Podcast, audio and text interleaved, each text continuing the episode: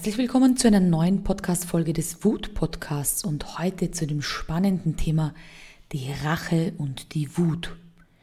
Versuch dich mal in eine Lage zu versetzen, wo du das letzte Mal gedacht hast, na warte nur, dir werde ich's zeigen. Wann war das? Was war das für ein Gefühl und was war vor allem der Auslöser dafür? In welcher Situation dachtest du dir, na warte nur, Dir werde ich zeigen, dass du falsch liegst. Oder dir werde ich zeigen, dass ich besser bin als du. All das sind natürlich Wutmomente, wo die Schubkraft der Wut richtig in Fahrt kommt. Jetzt ist nur die Frage, ist das gut, wenn wir so Rachegelüste haben? Ja, prinzipiell ist natürlich Rache, also es jemandem anderen heimzuzahlen, nichts Positives. Das ist ein Gefühl, das in unserem Körper jetzt nicht positiv verankert ist und ich das jetzt unterstreichen würde, Schau nur, dass du rachsüchtig bist und jedem heimzahlst. Aber ich verstehe natürlich auch die Situationen im Alltag, wo vielleicht was passiert ist, wo man sich denkt, na, wart nur ab. Und in dieser Podcast-Folge will ich dir sagen, wie ich das mache.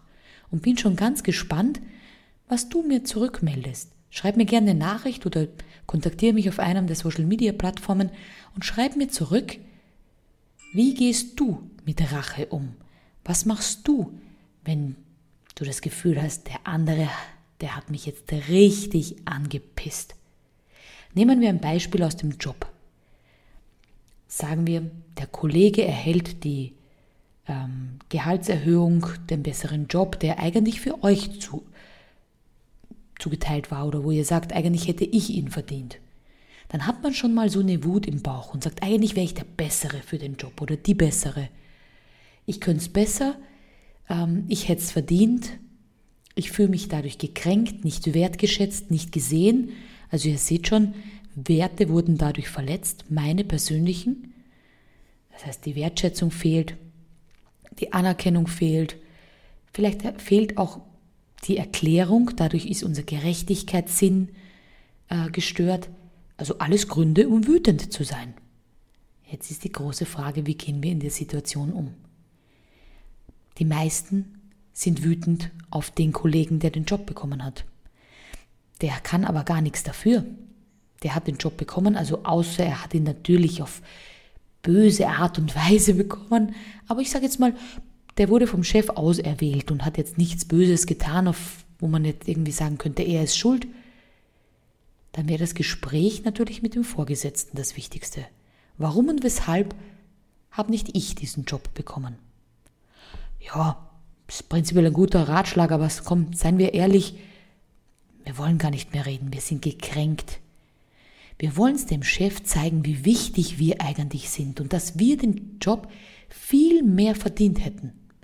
Jetzt ist die Frage, haben wir schon vorher gezeigt, wie wichtig wir sind? Haben wir schon vorher gezeigt, was wir richtig gut können und dass der Job genau das Richtige für uns ist? Haben wir überhaupt unser Interesse bekundet oder dachten wir einfach, ja, ich bin fünf Jahre länger als der Kollege im Unternehmen, ich habe den Job verdient? Also ihr seht schon, schauen wir mal kurz zu uns. Schauen wir mal, ob wir alles dafür getan haben. Haben wir uns beworben? Haben wir gezeigt, wie wichtig wir sind? Haben wir gezeigt, wie gut wir ähm, Mehrwert liefern für die Firma? Was wir gut drauf haben, haben wir das alles gemacht? Okay, wenn ja, haken wir das ab. Dann ist vielleicht die Ungerechtigkeit, die gerade bei uns ist. Die Ungerechtigkeit, dass wir sagen, warum hat er es bekommen? Dann könnte man das Gespräch suchen und schauen, ob hier vielleicht eine Antwort ist. Es könnte natürlich sein, dass da eine Antwort kommt, die uns noch wütender macht. Und jetzt kommt langsam die Rache da kommt so ein Gefühl in uns hoch, wo man das Gefühl sagt, dir werde ich es zeigen. Beim nächsten Projekt werde ich nicht overdelivern. Beim nächsten Projekt springe ich nicht. Beim nächsten Projekt werde ich mich nicht mehr so engagieren. Das ist aber gefährlich. Ihr seht schon, ihr verändert euch eher in eine negative Richtung. Was will ich euch damit sagen? Wenn diese Rache hochkommt, Versucht nicht, euch dann zu verstellen und zu sagen, na, beim nächsten Mal werde ich ganz anders sein, als ich eigentlich bin, nur um dir zu zeigen, dass du einen Bockmist gebaut hast, weil du dem Kollegen den Job gegeben hast. Lass uns doch diese Wut als Antrieb nutzen und zeigen, was wir drauf haben. Lassen wir doch den Vorgesetzten oder die Vorgesetzte selbst erkennen, oh, vielleicht war die Entscheidung falsch. Was gibt's für eine Möglichkeit? Weil all unsere Entscheidungen, die treffen wir selbst. Werdet ihr bei einer neuen Jobausschreibung oder Gehaltserhöhung übergangen? Habt ihr alles in die Waagschale gelegt? Ist es eure Entscheidung, euch das gefallen zu lassen?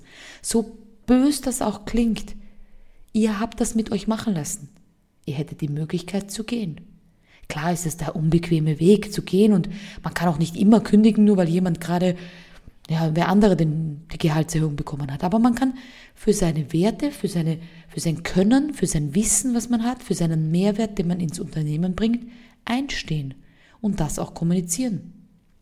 Vorausgesetzt ist natürlich, ihr seid ein A-Mitarbeiter. Ihr seid wertvoll für das Unternehmen. Wenn ihr jeden Tag zur Arbeit schlürft und ja gar nicht auffällig seid und dann sagt, ja eigentlich hätte ich so eine Gehaltserhöhung, wäre schon ganz nett, das ist zu wenig. Aber springen wir wieder zurück zur Rache. Was könnten wir in manchen Situationen tun? Wir nutzen jetzt den Antrieb nicht für die Zerstörung, nicht dafür, dass wir uns verändern, sondern wir lassen Resultate sprechen.